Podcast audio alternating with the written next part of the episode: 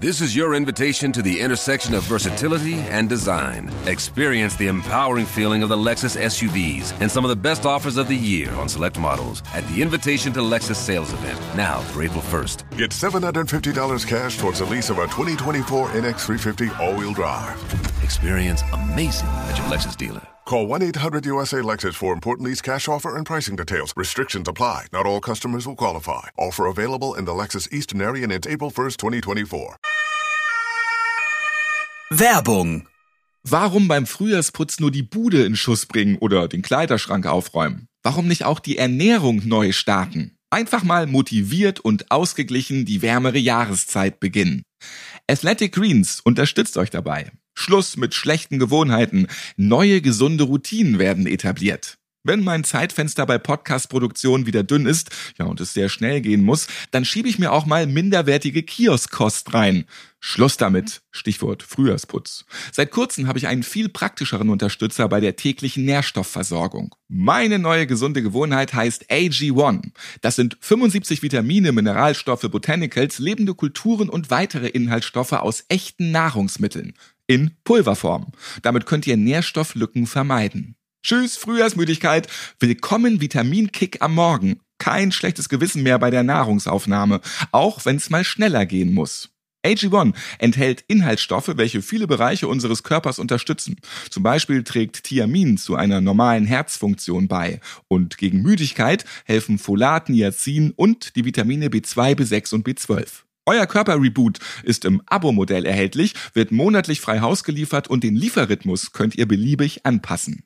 Sichert euch bei eurer AG1 Erstbestellung einen kostenlosen Jahresvorrat an Vitamin D3 und K2 zur Unterstützung des Immunsystems und fünf praktische Travel Packs. Neukunden und Neukundinnen erhalten außerdem eine Willkommensbox inklusive Aufbewahrungsdose und praktischem Shaker zur Monatspackung dazu. Klickt einfach auf athleticgreens.com slash Notaufnahme. Übrigens, AG1 ist gluten-, nuss- und milchfrei, ohne Zuckerzusatz und Eier. Es gibt keine künstlichen Farbstoffe, Aromen, Konservierungsmittel oder Süßstoffe. Noch ein kleiner Tipp von mir. Einfach mit Eiswürfeln und einem kleinen Spritzer Zitronensaft genießen. Ich liebe ja immer einen Schuss Zitrone. Mit Leitungswasser könnt ihr euren Drink überall einfach vorbereiten. Schaut es euch an. athleticgreens.com slash Notaufnahme. Einen Link findet ihr auch in den Shownotes dieser Podcast-Folge. Werbung Ende. Notaufnahme. Die lustigsten Patientengeschichten.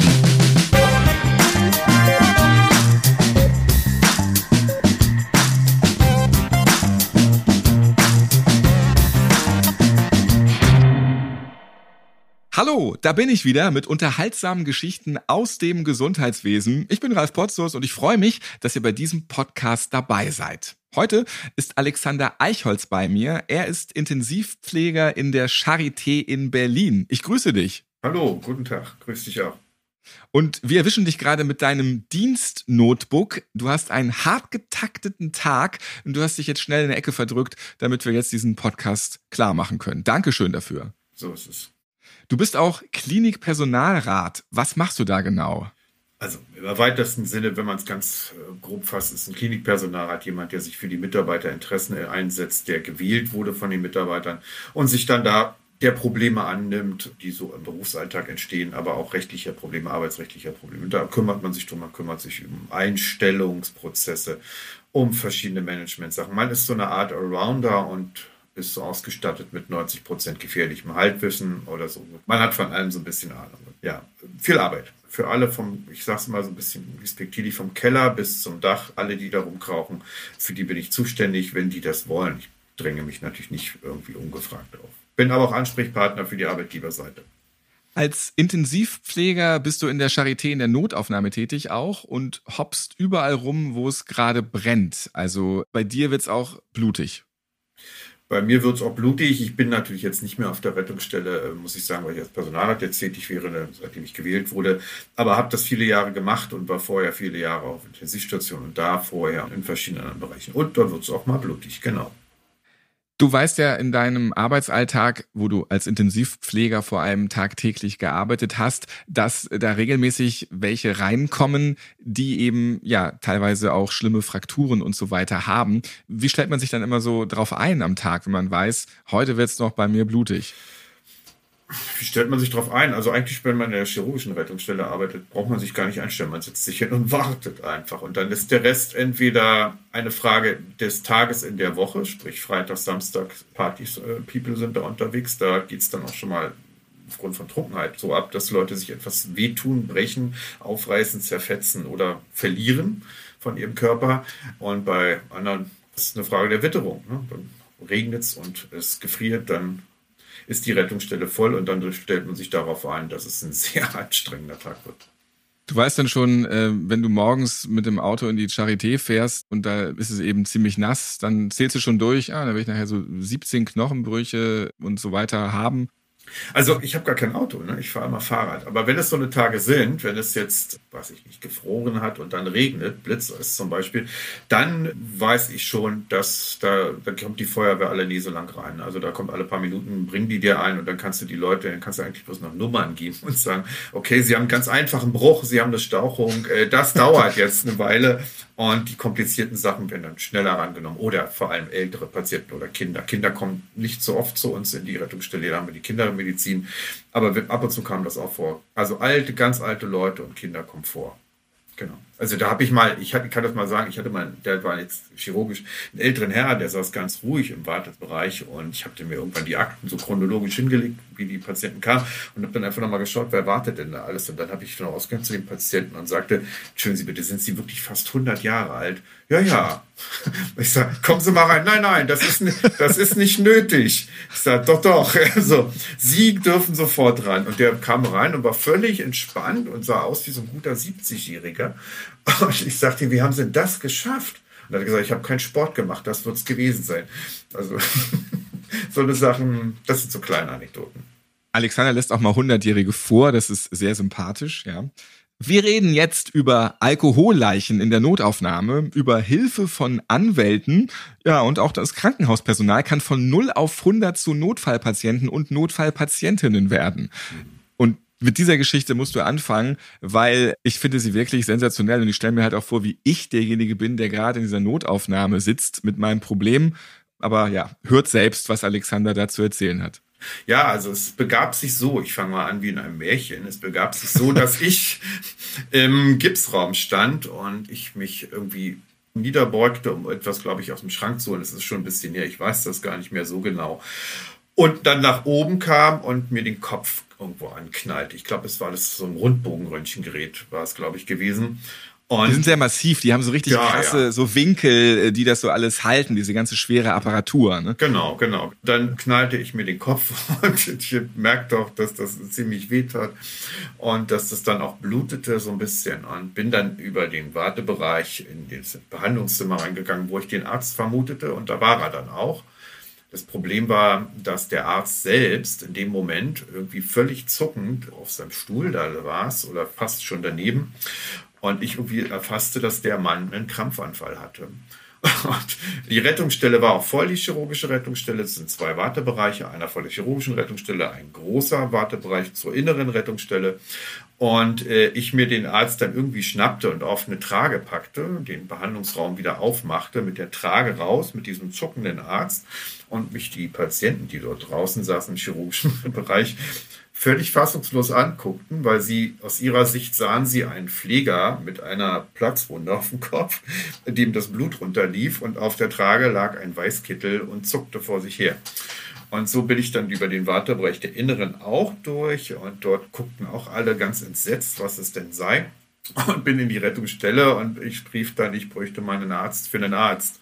Und ich bräuchte dann noch einen anderen Arzt, der drüben in der Chirurgie dann weitermacht. Und der Arzt wurde dann auch super versorgt, das muss man da kurz sagen. Und das kann man dann auch spoilern. Den habe ich Jahre später wieder getroffen. Und der war ein begeisterter Nephrologe, weil er natürlich nicht mehr Chirurg und Operateur sein durfte.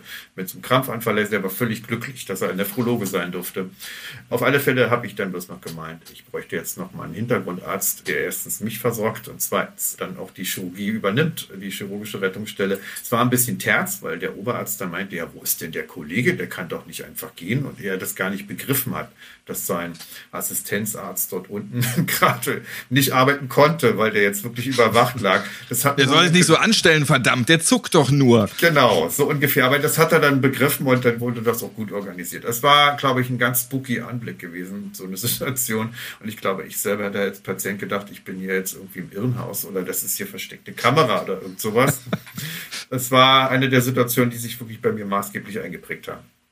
Ich komme noch mal an einem anderen Tag wieder. Mein Notfall ist gar nicht so schlimm wie bei denen, die mich eigentlich behandeln sollen.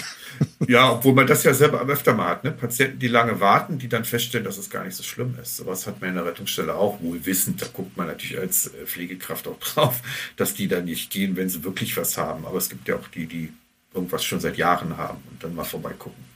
Es gibt auch Hundertjährige, die einfach ihren Schmerz aushalten, haben wir ja schon von dir gehört. Aber es bleibt bei mir hängen, ich brauche einen Arzt für den Arzt, ich brauche einen Arzt für mich und einen Arzt für die Patienten, die da auch irgendwie immer noch warten und die Patientinnen. Also das muss man auch erstmal verdauen, wenn du die Tür aufmachst, da reinplatzt und das den anderen so sagst, weil das kommt ja auch von 0 auf 100 für die. Ja, das war amüsant, aber weil du gerade sagtest, zu 100-Jährige, da fällt mir noch eine Geschichte ein. Darf ich die kurz erzählen? Ja, sofort. Von, von einem anderen Patienten. Ich hatte Nachtdienst und war, die innere Rettungsstelle war relativ ruhig, so nachts um drei. Und dann wollte ich ins Foyer der Charité gehen. Dort steht so ein Snackautomat, mir ein bisschen etwas ziehen, äh, weiß ich nicht, Schoko oder was. Und da ist so ein langer Gang, der dahin führt. Und da kam mir so ein Mann entgegen mit ungefähr 2 km/h mit so einem Stöckchen. Ne? Und dann lief der so ganz tappelig, lief der mir entgegen und ich guckte der und dachte, oh Gott, oh Gott, der fällt ja gleich hin. Ne? Der war sehr alt. Also das kam er mir sehr alt vor. Und ich bin dann auf ihn zu und sagte, kann ich Ihnen helfen? Wo wollen Sie denn um diese Zeit hin? Und da meinte er, wie, er möchte jetzt zur Rettungsstelle. Ich sage, was wollen Sie denn da? Naja, er hätte da irgendwas mit dem Herzen und das möchte er mal abklären. Na gut, denkt man, das ist ein älterer Mensch, vielleicht etwas verwirrt, weil normalerweise zum Abklären einer Herzgeschichte kommt man ja nicht nachts um drei. Und ich sage, wo kommen Sie denn jetzt her? Und der meinte, ich glaube, er kam aus Freiburg oder so. Ich sage, wo kommt woher? Ist der zu Fuß gegangen nach Berlin? ja, das könnte man annehmen. Er, Kommt man nachts an vielleicht dann. Ja, ich habe aber begriffen, dass das ein pragmatischer älterer Herr war, der auch sehr strukturiert im Kopf war. Er war bei seinem Hausarzt und der Hausarzt hat ihm gesagt, er hätte da was an seinem Herzen, das solle er mal untersuchen lassen. Dafür gibt es auch Spezialisten. Und dann hat er ihn gefragt, äh, wo denn die Spezialisten wären. Und da haben die gesagt, ja, die richtigen für diesen Fall, das war irgendwas Seltenes, die wären in der Charité. Ja, das ist zum Bahnhof gelaufen, hat sich eine Fahrkarte gekauft und ist losgefahren und war nachts um drei. Und ich dachte so, wow, das ist eine Generation, die ist pragmatisch. Wenn die was hat, dann legt die los. Und das war so sympathisch und niedlich. Also, wo man ja nicht sagen soll, Patienten sind niedlich, aber die Geschichte war so toll und der Mann hat mir so gefallen, wie er das so einfach in die Hand genommen hat. Ich meine, das ist wirklich stundenlang durch die Bundesrepublik gefahren, um das abklären zu lassen. Das fand ich toll ist es vielleicht dann der 100-Jährige, den du einen Tag später behandelt hast, nee. weil er musste von 3 Uhr bis dann noch zum Nachmittag warten, bis er dann dran kam. Nee, nee, das war zwischendurch 100 geworden. Dann wäre die Geschichte total rund, aber auch total unglaubwürdig, aber äh, aber nee, das war ein anderer Fall. Das sind so die Dinge, die am Anfang, weil wir gerade über den älteren Patienten geredet haben. Das war also manchmal fallen ihm die Sachen erst beim Erzählen ein. Genau. Du hast natürlich auch in deiner aktiven Zeit dort sehr viel mit Drogen und Alkohol zu tun gehabt. Nicht, weil der Tag so stressig war, hast du das genommen, sondern mit ganz vielen Patientinnen und Patienten, die so eingeliefert wurden. In Berlin gibt's da durchaus ja links und rechts auch so ein paar Festivals, Konzerte oder auch Feiertage, wo das dann dementsprechend ein bisschen voller wird mit diesen Menschen. Das ist richtig, das ist richtig. Es war halt, früher war es immer noch die Love Parade, die gibt es ja nur nicht mehr. Dann war es der CSD, dann gibt es Marathon, ist jetzt nicht so drin in dem Thema Alkohol und Drogen. Aber Silvester, das sind so die Stichtage, wo mal sehr viel passiert, genau. Und was hast du da so erlebt? Vielfältiges. Ich habe eins gelernt, ich bin ja kein Kind von Traurigkeit und habe in meiner Jugend auch sehr viel mitgenommen, aber es gibt immer noch etwas, was man oben draufsetzen kann. Also es gibt bestimmte Menschen, die äh, nicht wissen, wo ihr Maß ist, ne, die dann einfach immer loslegen.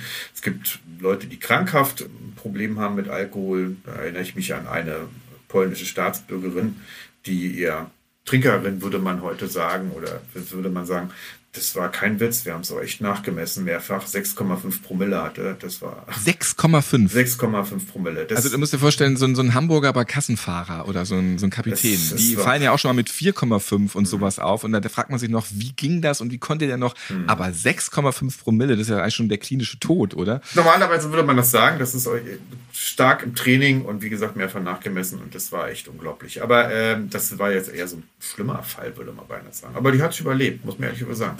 Also die war auch nicht danach irgendwie völlig durchweggebeamt im Kopf, ganz im Die Gegenteil. hat sich gefreut, cool überlebt, lass uns doch mal drauf anstoßen. so ungefähr, so ungefähr, ja. Nee, aber andere Fälle, das sind halt so ja, Partyleute, die nicht wissen, wann sie Schluss machen sollen und die dann einfach immer weiter trinken oder weiter Drogen nehmen oder Mischkonsum machen. Und die dann bei uns, bei so Festivals wie CSD zum Beispiel, dann durchaus zu 5, zu 6, zu 7, zu 10, zu 20 die Rettungsstelle dann in der Aufnahmestation blockieren und dann bei so Gelegenheiten, bei so einen Festivals haben wir ja eigentlich die Matratzen nur noch auf dem Fußboden zu liegen, weil intoxikierte Menschen ja sonst drohen runterzuplumpsen und sich alles zu brechen. Und das will man ja vermeiden. Und dann liegen die da. Das ist ein buntes Partyvölkchen, ja. Wie so ein Ferienlager, wenn überall die Matratzen da rumliegen und die Leute drauf. Ja, das ist beim CSD ist es etwas weniger. Da haben wir Silvester ist es wirklich so, dass man die Rettungsstelle leer räumt und wirklich alles an Tragen rausnimmt, alles, was man werfen kann, wegräumt, äh, Vorhänge wegnimmt, Trennvorhänge, dass man Steckdosen abklebt, weil wirklich kein Witz. Das ist wohl Nudging, falls sich mal jemand damit befassen will. Nudging ist so, wenn man Leute animiert, etwas zu tun. Jeder erkennt das vielleicht, zumindest die Männer, von dieser kleinen Fliege im Pissoir, ne? dass die Leute da reinpieseln und nicht irgendwo in die Gegend rumpieseln. Und das ist auch bei Steckdosen so, dass Leute scheinbar, wenn sie betrunken sind, dazu neigen, Steckdosen anzupullern. ja. Männer wahrscheinlich. ja, ja, ja, ja, in dem Fall Männer. Und dann hat man die Rettungsstelle mit diesen Leuten halt voll. Ne? Das ist ein Kommen und Gehen, ein, die kommen, schlafen, ausgehen wieder. Und äh, das ist sehr absurd. Sehr absurd. Wozu? Fühlt man sich ja nicht auch irgendwie ein bisschen bekloppt, weil man weiß, ey, komm, jetzt müssen wir jetzt mal wieder alles leer räumen, weil die Kotzfraktion kommt gleich. Ja, überraschenderweise war der Silvesterdienst durchaus beliebt. Ne? Also da passiert was. Also bevor man jetzt, bevor man jetzt zu Hause vorm Fernseher sitzt, ähm, Das will ich meinen Enkeln später nochmal erzählen. Das war eine Kotzerei, das glaubst du nicht. ja, also das ist durchaus witzig. Ne? Also ist nicht immer witzig, aber durchaus witzig, was da passiert, weil man das mit einer gewissen Distanz sieht manchmal auch mit Humor. Und ja, das klar. Ich meine, es gibt ja die ganz schlimmen Fälle Intoxikation, wo man auch, äh, wo die Leute intensivpflichtig werden können oder gerade bei Drogen. Das kann passieren. Das ist nicht witzig, aber so die normalen Alkoholleichen irgendwie ist das ein anderes Fable in der Nacht, das ist ein anderes zwischenmenschliches äh, Zusammenarbeit mit der Feuerwehr, das macht irgendwie Spaß auch. Ne? Man könnte sagen, Notfälle, wie kann das Spaß machen? Doch tut es. Ja, das ist sein Job und man soll ja auch Spaß im Job haben. Genau, genau, absolut. Also. Es gab da so einen jungen Mann, ich weiß gar nicht mehr, wie alt er war. 18, 19, 20, vielleicht 17, ich weiß es nicht mehr genau, äh, der auch sehr, sehr, sehr betrunken bei uns in die Rettungsstelle kam und dann auch in so einer Ausnüchterungszelle übernachtet hatte und natürlich dementsprechend Sauerei gemacht hat, hatte sich da übergeben und als er dann wach wurde und einen mächtigen Kater hat, habe ich bloß gesagt, also komm, das hier, das kannst du selber wegmachen, ich mache das nicht. Ne? Da stand ich immer auf dem Standpunkt, also Leute, die krank sind, ja, denen nehme ich alles ab, aber wenn jemand sich so besäuft, dann muss ich nicht einen 17-Jährigen noch seine eigene Kotze hinterherwischen. Und dann hat er sich aufgebaut und war total empört, wie ich das denn fordern könnte, weil ich wäre ja schließlich seine Pflegekraft und sein kleiner Diener. Und er meinte, er, sein Vater ist Anwalt und der würde mir dann schon zeigen, wo Bartel den Most holt. Ja, Vater kam auch, guckte sich das an und hat dann mir völlig zugestimmt und hat den Sohn so zusammengefaltet, bis der das alles selber weggewischt hatte, was er dann produziert hatte. Und das habe ich echt gefeiert und habe gedacht, es gibt doch etwas Gerechtigkeit in der Welt. Das war so eine schöne Situation. Und die andere, da gab es einen Mann, der hatte auch mächtig eingetrunken, weiß ich nicht, 35, 40 Jahre alt, vielleicht auch ein bisschen älter, ich weiß es nicht mehr genau. Einen sehr guten Anzug, natürlich ein bisschen besudelt, aber wurde auch gebracht und war völlig unzurechnungsfähig und intoxikiert und alkoholisiert.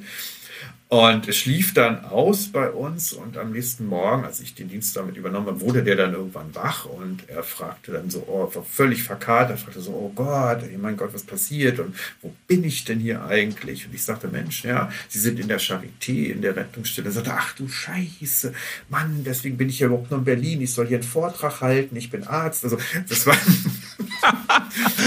ja, Ja, kann er gleich da bleiben, ist ja, ich praktisch sagte, eigentlich. da haben sie es ja nicht mehr weit und so. Nicht ein Hotel buchen versuchen, einfach ein Bett klar machen in der Charité. So Ja. einfach ist das. Eine Tür weiter raus und fertig. So war's. Und er wollte dann doch ein Taxi haben, um schnell ins Hotel zu kommen, so ungesehen. Ja, also ich weiß nicht, was der für einen Vortrag gehalten hat in der Charité, haben wir ja öfter mal sowas. Aber das war sehr witzig, ja. Kann man nicht anders sagen. Aber an sich ist es ja wirklich praktisch, dass man dann gleich im Krankenhaus eincheckt, wenn man dann da später spricht. Nur auch ein bisschen unangenehm, wenn dieselben Leute, die einen da noch behandelt haben und die Kotze weggewischt haben, dann auch genau das Publikum sind dann vielleicht. Das macht die Sache nicht mehr so seriös dann. Ja, das ist sicherlich da ein bisschen schwierig. Aber ich meine, das ist alles menschlich. Jeder hatte schon mal schwache Momente. Und deshalb nehme ich sowas überhaupt nicht krumm und bin da immer total entspannt. Ja, entspannt bin ich nicht immer, wenn das passiert. Aber eigentlich nimmt man es ganz normal. Weil wer ohne Sünde ist, werfe den ersten Stein. Und ja. Der wäre für die erste OP-Spritze. Oder die, genau, genau, genau. Es fällt mir noch eine Geschichte ein. Soll ich die erzählen? Ja, natürlich. Okay, es gab mal am Alexanderplatz Berlin. Den Alexanderplatz, glaube ich, kennt jeder. Dort gab es mal eine Massenschlägerei, also eine größere Prügelei zwischen Leuten, die sich kannten oder nicht kannten. Keine Ahnung. Auf alle Fälle, nicht beim Alexanderplatz eigentlich so ziemlich jeden Tag irgendwie? Mittlerweile ja, da glaube ich, gehört das zur Folklore. Ja, also wenn das nicht passiert, dann ist irgendwas, dann fehlt was. Auf alle Fälle gab es das mal und dann rief die Feuerwehr an, sie kämen jetzt zu uns mit ganz vielen Verletzten. Und ich habe dann noch gesagt, so, warum kommen die denn zu uns? Ja, ich meine, das Krankenhaus Friedrichshain ist doch viel näher, ist doch gleich da um die Ecke. Ja, die hätten jetzt ihre Rettungsstelle abgemeldet, sie hätten kein Verbandsmaterial mehr. So, die sind jetzt voll. und ähm, dann kam auch ein. Erzähl mir das immer nicht. Ich bin doch auch Hypochonder und ich weiß doch auch immer, wie wir als Land nicht vorbereitet sind auf Krisen. Ich sehe jetzt schon wieder, wenn ich mal irgendwann ein Problem habe, ich bin doch der Erste, der keinen Verband mehr kriegt. Jetzt mache ich mir da auch schon wieder Gedanken drüber. Ja, brauchst du nicht. Ich glaube, die waren einfach voll mit, die hatten keine Kapazitäten mehr. Das war das, was Und das ist Berlin, das kommt auch dazu. ne? Das in Berlin ist es sowieso. Genau. Und dann kam ein NRW, eine Feuerwehrkutsche nach der nächsten und schleppte die Leute an. Betrunken, feierwütig, verletzt, derangiert, etwas schwerer verletzt und stopfte alles in die Rettungsstelle rein. Und äh, dann war auch der Wartebereich voll. Und das Problem war, die haben halt einfach die Feuerwehr einfach eingeladen, was da nur so kam. Dass da das ja rivalisierende Gruppen waren, die sich miteinander geprügelt haben, haben die aber auch nicht drauf geachtet, ob die da jetzt Freund und Feind zusammen in die Rettungsstelle gebracht haben. Eieiei. Und haben die da alle reingeschleppt und äh, die haben dann auch, waren dann auch laut und feierwütig und war alles okay, das war machbar. Und ich habe dann aber gedacht, oh, boah, wenn die hatten sich voll gekloppt, rufst du mal die Polizei an. Abschnitt, ne, bei uns in der Charité, der damals zuständig war. Ich sage, ich brauche mal hier Polizisten, die so ein bisschen die Lage unter Kontrolle behalten, falls es hier ein bisschen schief geht. Und da kam auch die Polizei mit so einem kleinen VW Polo, bog dann die Luisenstraße ein, dann stieg da aus ein Mann, ich würde sagen so Ende 50, so, so, so rund wie Bud Spencer, mit, so, einem- mit so einem Schnurrbärtchen. ähm, Schau doch mal nach. ja, und dann neben ihm, neben Günni, komm, du machst das jetzt mal. Genau. Und neben ihm dann so eine kleine, ich glaube, vielleicht, wenn es keine Polizeianwärterin mehr war, dann hat sie es gerade hinter sich erst gebracht. Auch so eine ganz, nichts gegen Frauen im Polizeidienst, aber so eine kleine, 1,60 große Frau mit einem Pferdeschwanz. Und ich dachte, ist alles in Ordnung, ja, Berufe stehen für alle frei, aber wenn ich von der Rettungsstelle anrufe, ich habe hier irgendwie 50 Leute, die vielleicht auskeksen könnten, auf die Idee zu kommen, so einen kleinen Polo mit zwei solchen Leuten vorbeizuschicken, muss man auch erst mal bringen. Ich, Ich feiere auch den Polizeipolo. Auch das habe ich noch nie zuvor gesehen. Ja. Also sie hätten auch ähm, mit dem Fahrrad kommen können. Wäre cool auf jeden Fall wieder. Cooler als der Polo dann. Wäre auch cool gewesen. Ich habe bloß gedacht, oh Gott, wir sind verloren, wenn es losgeht. Wieder erwarten haben die Leute aber scheinbar ihren Kampfesgeist auf dem Alexanderplatz gelassen und es war alles nachher ganz friedlich und die haben sich auch alle verbrüdert. Also das war, Mit Günni auch wahrscheinlich. ja, die standen so an der Wand und guckten die ganze Zeit zu und ich dachte so, ach du Scheiße, ob wir die nur gerufen haben oder nicht, das macht keinen Unterschied. ja. Ja, aber sie haben es ja richtig eingeschätzt, die Lage. Es ist nichts passiert. ja, durch Zufall haben sie es gut eingeschätzt, ja. Genau. Die Polizei hat durch Zufall mal wieder alles geklärt. Genau. Ich habe noch eine Geschichte dazu, braucht ihr ein bisschen Vorstellungskraft. Also ihr müsst kurz mal euren inneren Bildprojektor anschmeißen. Bei der Geschichte saß ich bloß daneben, neben einer Kollegin, die am Aufnahmeplatz in der Rettungsstelle stand und da kam ein Patient rein und sagte, ihm täte es so am Bein, am Oberschenkel, innere Oberschenkel ganz weit oben. Da täte es ihm sehr weh auf beiden Seiten. Und dann hat die Kollegin gesagt, ja, wann denn immer? Auch jetzt, wo er da so vor ihr stünde, nein, jetzt nicht. Naja, wann denn dann? Und dann machte der Mann, ging dann so ein Stück weg vom Tresen und machte einen gigantischen Ausfallschritt, beinahe schon zum Spagat und meinte, immer wenn ich so mache. und dann sagte die Kollegin, ich nenne sie jetzt mal Yvonne, die heißt anders, sagte Yvonne, guckte ihn entgeistert an und sagte die legendären Worte, die habe ich nie vergessen, wer macht denn so? Kein Mensch macht so. Warum machen Sie so? Hören Sie doch einfach auf, so zu machen ich mache doch auch nicht so. Und dann stand sie auf, versuchte aus dem Spagat zu machen und sagte, sehen Sie, ich kann das gar nicht, ich mache gar nicht so. Und wenn Sie so auch nicht machen, dann tut es auch nicht weh. Und dann hat sie gesagt, machen Sie mal jetzt nicht so. Tut es jetzt weh? Und dann hat er bloß einen normalen Schritt gemacht, sagt er, nö. Dann hat er sich bedankt und ist gegangen. Ist doch schön, wenn ihr helfen könnt. Also wieder mal jemandem geholfen. Ja. Ich finde das klasse. Ja. Das war eine echt sympathische Kiste. Jetzt habe ich doch noch eine. Wenn man das erzählen kommt, das Plaudern kommt eine junge Frau, die zwischen zwei jungen Männern hing und so völlig schräg atmete. So. Also ganz schlimm. Und ich sagte, oh Gott, oh Gott, Atemnot, wenn du sowas ist Atemnot, musst du ja schnell reagieren. Ich gleich so bumm aufgesprungen zu dir hin. Ich sagte, kommen Sie jetzt, zack, was los? Ja, ich kriege keine Luft, kriege keine Luft, kriege keine Luft. Und so. Ich sage, und äh, was ist es, wenn Sie durch den Mund einatmen? Ja, da geht's, da geht's, da geht's. Ich sage, und durch die Nase? Nee, geht gar nicht. Ja, Ende hatte die einfach nur einen Schnupfen. Und dann fragte sie, was man dagegen machen könne. Ich sagte, gegen Schnupfen können sie gar nichts machen, aber sie können sich Otriven kaufen. Nochmal Nase putzen. Ich rätsel bis heute, warum diese Frau, die junge Frau, nicht einfach versucht hat, ganz normal durch den Mund weiterzuatmen, sondern so, so macht die ganze Zeit und es krampfhaft irgendwie versuchte, Mund und Nase zu beteiligen, also beides zu beteiligen. Also das ist mir heute noch ein Rätsel, wie sie, ob sie noch nie einen Schnupfen hatte. Also es war eine sehr skurrile Situation. Babys können ja nur durch die Nase atmen erstmal und vielleicht ist sie so, ich sag mal, intellektuell bei diesem Stand geblieben. Das wäre jetzt gemein, das zu behaupten, aber möglich wäre es ja, ja.